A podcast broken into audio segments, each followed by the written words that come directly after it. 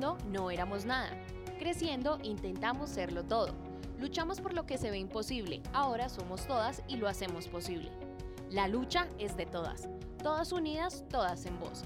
Serie radial en clave femenina. Hola a todos y bienvenidos a este nuevo formato de Todas en Voz. Mi nombre es Nirjet Amaya y los estaré acompañando en este programa especial, donde hablaremos sobre la educación con enfoque de género, una alternativa contra la violencia hacia las mujeres. Se trata de unos hechos ocurridos el día 19 de julio del año 2020, en donde es encontrada una persona de sexo femenino que respondía al nombre de Rosa Angélica Ramos Lozano. Tiene múltiples heridas con arma blanca. Se logró determinar que quien le había quitado la vida a esta persona fue su compañero permanente. Aparentemente estaban ingiriendo bebidas alcohólicas, tuvieron una discusión y este le propina varias heridas y después de esos hechos huye de ese lugar hasta el día 20 de julio que es capturado por funcionarios de la policía judicial. Lady Viviana era una joven indígena perteneciente al pueblo Nasa, Cabildo Kiwis del municipio de Dorito. Era madre de dos menores de edad, quienes se encuentran en este momento bajo la custodia provisional de su familia materna. Sí podemos eh, referir que en diálogo con el gobernador del Cabildo Indígena, nos informa que era una joven reconocida dentro de su comunidad, muy activa, dedicada esencialmente a las labores agrícolas eh, del campo. Acá en la casa está el luto, está con dolor porque cómo va a pasar eso tan horrible, matarla en la casa y la tirar al río, porque él confesó así, que después de que la haya matado en la casa, fue y la tiró al río. Ella trabajaba como un señor y con los cabildos haciendo tapabocas. Ella su proyecto aquí era sacar adelante a las mujeres. Ella lo que quería era enseñarles a las mujeres aquí en el pueblo a ser modistas, a que aprendieran lo que ella sabía. Eso fue lo que dejó aquí en el pueblo, que era una emprendedora, una madre cabeza de hogar. El día 22 de abril recibo una llamada a las 7 y 40 de la noche donde un amigo me dice que el marido de mi tía la había apuñalado, que la había matado. De una vez me dirigí a la casa de ella a ver qué era lo que le había pasado. Y sí, cuando él cometió eso, se tiró de un tercer piso. Pues no fue mucho las cosas que le pasaron a él. Día 27 de mayo, sobre las 10 de la mañana, sale de su residencia la señora Adriana Ponte, en la localidad de San Cristóbal. Iba a su trabajo, queda aproximadamente a 5 cuadras de su casa. Sin embargo, nunca llega a su rumbo. En las cámaras observamos un sujeto sobre las 8 de la noche de ese mismo día, 27 de mayo, saliendo de, ese, de un sector de esa localidad, llevando unas bolsas que presumimos era donde transportaba los restos mortales de su víctima. Lo que ustedes acaban de escuchar fueron varios recuperados que no llegan al 1% de los feminicidios que ocurrieron durante la pandemia del año 2020. El Observatorio de Feminicidios, en su boletín de resumen anual, llegó al recuento de 630 feminicidios. Para lo que va del 2021 son 432 víctimas. En Colombia, el feminicidio fue encausado como delito con la Ley 1761 del 2015, que lo define como homicidio de una mujer por su condición de ser mujer, recordando que esta ley fue instaurada luego del aberrante crimen de Rosa Elvira Celi, cumpliéndose ya seis años, donde la mujer garantiza sus derechos y da visibilidad a la violencia de género. Estefanía Rivera Guzmán, coordinadora del Observatorio de Feminicidios Colombia, de la Red Feminista Antimilitarista, nos contextualizará un poco sobre el marco de violencia de género. la violencia feminicida no solo se presenta cuando las mujeres eh, o con los hombres con los que las mujeres establecen una relación erótico-afectiva. Claro que sucede, claro que sí, pero pues también suceden en otro marco, digamos, de relaciones, como es, digamos, el contexto de la militarización, de los hombres en armas, de, la, de las rentas criminales, de la disputa de de espacios, de las veredas, de los, de, los corregimientos de las comunas por hombres en armas, ¿cierto? También digamos que está en, en, el marco de las redes de trata y explotación sexual, como lo que pasa con las mujeres migrantes venezolanas en los departamentos fronterizos. Tenemos un Estado que no reconoce las violencias, que no las reconoce como delitos de alto impacto, que dentro de sus políticas de seguridad no incluyen la violencia contra las mujeres, que no lo identifican como violencia sistemática, sino como si fueran hechos aislados, y lo que los datos nos están diciendo es que es sistemático y es estructural. Entonces, claro, ese es uno de los retos fundamentales en términos de, de poder lograr que, que algún día podamos tener un Estado que en realidad cuide y proteja la vida de las mujeres. Por ejemplo, con la violencia sexual, es decir, este año hasta septiembre más de 11.000 exámenes médico-legales de presunto delito sexual contra mujeres, de las cuales más de 9.000 se practicaron en niñas menores de 14 años. Es decir, eso es, eso es una cifra para en realidad, perdón, menores de 18 años. Eso es una cifra para en realidad decir que estamos en emergencia nacional por violencia machista, ¿cierto? Entonces son, es necesario pensarse en, en, en estrategia y de dónde estamos cada una poder aportar a la reflexión de las violencias que viven las mujeres y las niñas. La Ley 1761 no solo tiene la finalidad de tipificar el feminicidio, también fue instaurada con el fin de prevenir y erradicar dichas violencias y adoptar estrategias de sensibilización en la sociedad colombiana. Andrés Rodríguez, docente e hijo de una víctima de feminicidio, nos contará un poco sobre el artículo 10, que habla de la perspectiva de género en la educación y cómo la promulgación de la presente ley pone en jaque al Ministerio de Educación Nacional, pues éste debe de disponer de lo necesario para que las instituciones educativas de preescolar, básica y media incorporen a la malla curricular la perspectiva de género, centrándose en la reflexión y el aprendizaje de la protección de la mujer como base fundamental de la sociedad. En el artículo 10 específicamente dice que sobre la perspectiva de género en la educación preescolar básica y media. No se hace. Inclusive en su párrafo 1 determina que el Ministerio Nacional establecerá e implementará los mecanismos de monitoreo. En los colegios donde yo he estado vinculado en los últimos años, nunca, nunca se ha implementado ningún mecanismo, nunca se ha monitoreado, nunca se ha evaluado permanentemente los procesos de incorporación de esos proyectos que se podrían hacer a través de los proyectos pedagógicos transversales, los PPT, claramente, pero absolutamente eh, eh, cero.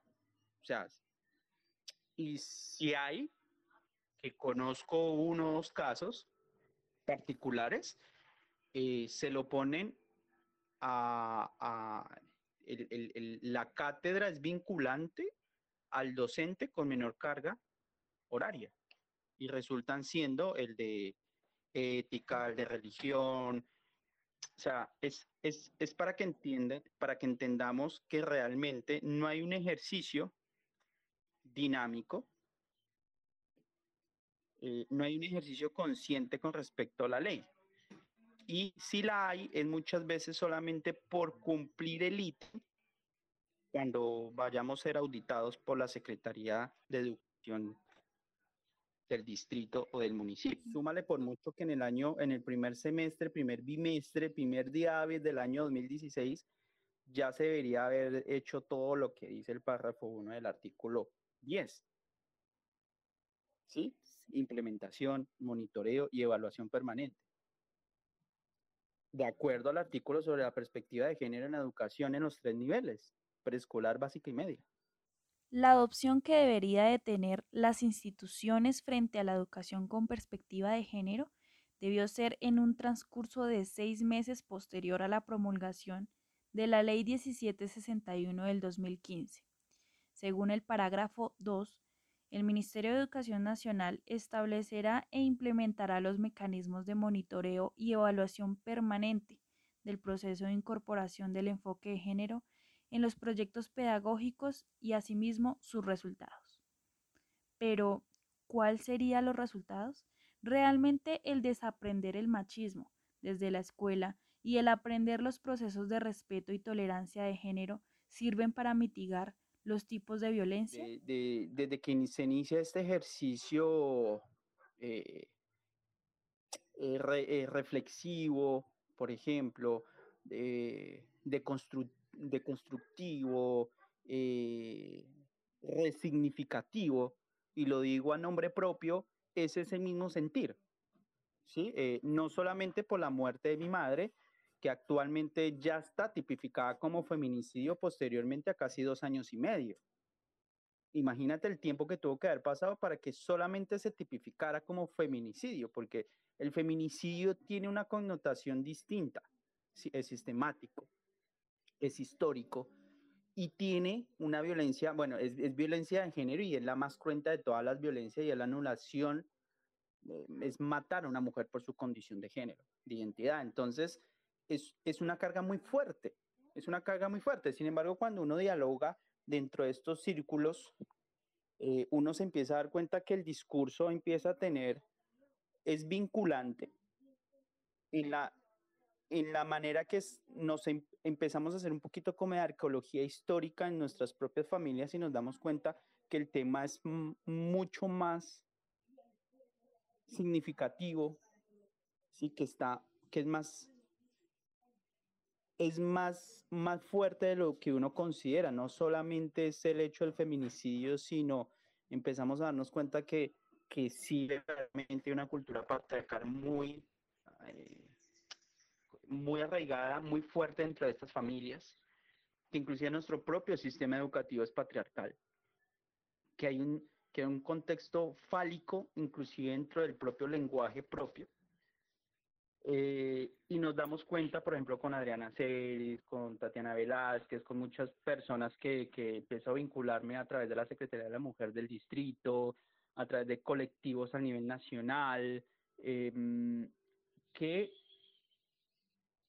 si no se hace un ejercicio de conciencia reflexivo dentro de la primera unidad de base posterior a la familia, que es la escuela, no vamos a conseguir hacer cambios sustanciales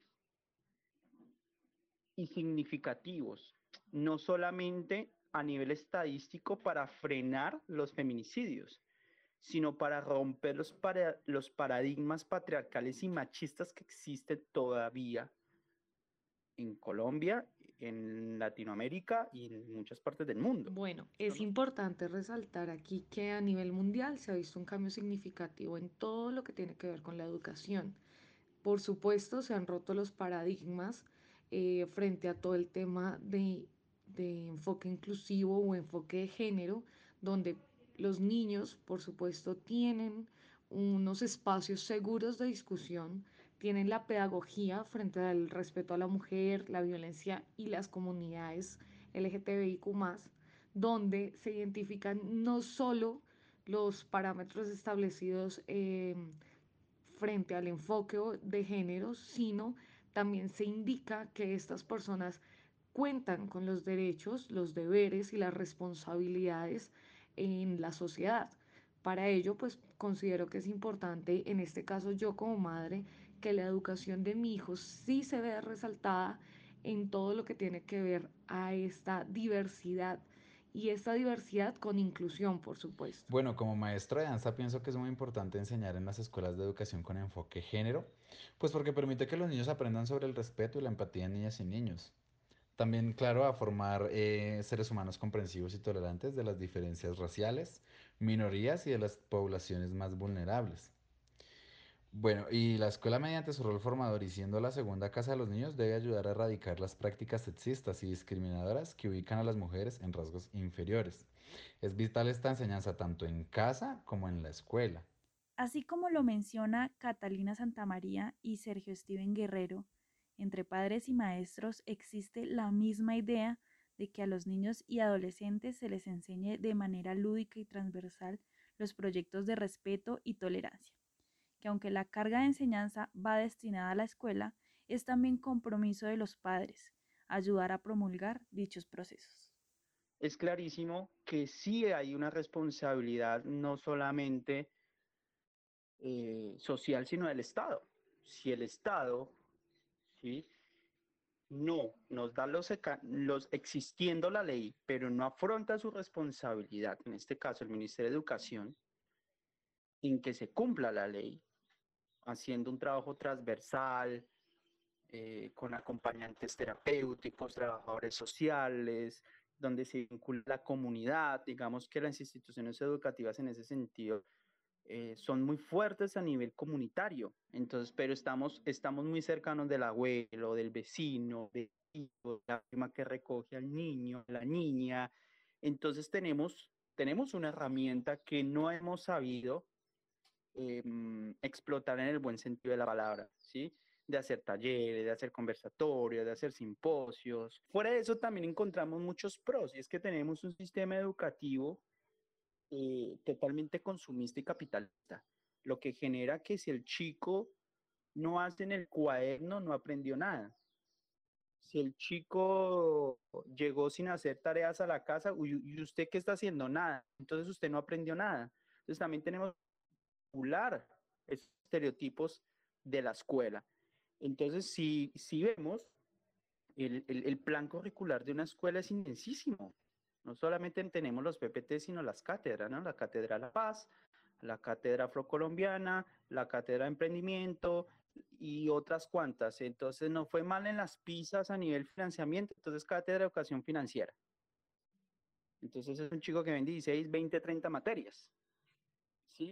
Entonces, eso también hay que modificarlo, porque si vamos a hacer proyectos con perspectiva de género dentro de los niveles de escolaridad, pues tenemos que hacerlo de una manera amena, que sea grata. Además, no solamente eso, pues tienen que existir los profesionales y, las personas capacitadas para hacerlo, no todos o todas están en la capacidad para dictar o dirigir una cátedra o proyectos que tengan que ver con perspectiva de género porque son temas sensibles. Sí, eh, encontramos muchas familias que, que, todavía les cuesta donde el, el, padre llega y es normal que la madre lo primero que haga es servirle el plato de comida y si no, el padre le pega. Normal. Y se normaliza la violencia y se normaliza.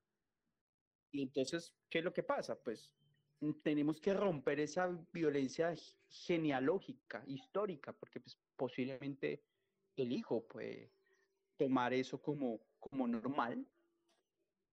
Entonces, es, es complejo. Creo que tenemos las herramientas, no hemos sabido engrasarlas y em, también el Estado tampoco ha permitido. Las variaciones para que el proyecto de ley impida desarrollarse son muchas. La incompetencia de la justicia frente a casos de violencia, el bajo presupuesto a la educación y la construcción patriarcal de las familias tradicionales lentifica los procesos de transformación estructural basados en el respeto y la tolerancia. Se tiene que ver la violencia feminicida como una consecuencia de la omisión de la sociedad, pues se centra en ser normalizada, desconociendo que este tipo de situaciones perjudican al eje principal de la sociedad que según la constitución colombiana es la familia. Un engranaje de muchas cosas, pero tenemos que empezar, tenemos que empezar a hacerlo. Y las cátedras o eh, estos, mm, estos proyectos de, de, educación con perspectiva de género, eh, pues deben ser incorporadas a la malla curricular, claramente, y tiene que haber una reflexión, y tienen que estar centradas, es que la ley lo dice, se tiene que centrar en la protección de las mujeres como base fundamental de la sociedad. Entonces, cuando vos centras la discusión no por el hecho de la mujer, simplemente, sino porque alrededor de la mujer hay una familia, hay un tejido social. ¿Por qué? Porque cuando muere la mujer, en el caso de mi madre, te lo pongo como ejemplo, no solamente es un feminicidio, se rompe el tejido social histórico y genealógico de una familia. Sea, yo me quedé sin madre, mis hijos se quedaron sin abuela, sus alumnos se quedaron sin profesora, mi abuela se quedó sin hija, sus hermanos se quedaron sin su hermana, sus sobrinos se quedaron sin su tía, mi vecina se quedó sin su vecina, su colega se quedó, y eso no lo ve el fiscal. Inclusive, ni lo contempla la norma, o sea, la ley. Pero cuando uno hace el ejercicio, por eso se centran las mujeres. Por eso. Entonces no falta el que salga y diga, ah, pero es que a los hombres también nos matan. históricamente es patriarcal. Históricamente y sistemáticamente es patriarcal. Entonces, eso también nos corresponde a nosotros los hombres de construirnos, resignificarnos, que no podemos ser congruentes, incongruentes con el ver, con nuestras acciones. Tienen que ir acompañadas. O si no, no se va a generar ningún cambio. Eso yo lo hago en mi familia. En nuestra familia y en la escuela. Es donde debemos empezar a generar espacios de diálogo seguro para que niños y jóvenes empiecen a desaprender el machismo y aprendan a liderar situaciones de cambio social. Como sociedad, debemos aprovechar oportunidades de cambio que da el Estado para garantizar el cumplimiento de las funciones de sanación y reparación. Hemos llegado al final de la primera parte de este programa de Educación con enfoque de género, una alternativa contra la violencia hacia las mujeres. Los invitamos a que esperen la segunda parte de este programa, donde hablaremos con la Secretaría de Educación y la Secretaría de la Mujer. También tendremos un invitado especial, el Colegio Santa Ana del municipio de Suacha el cual realiza autónomamente procesos de educación con enfoque de género. Gracias por escucharnos. Esto fue Todas en Voz. Todas en Voz, serie radial en clave femenina.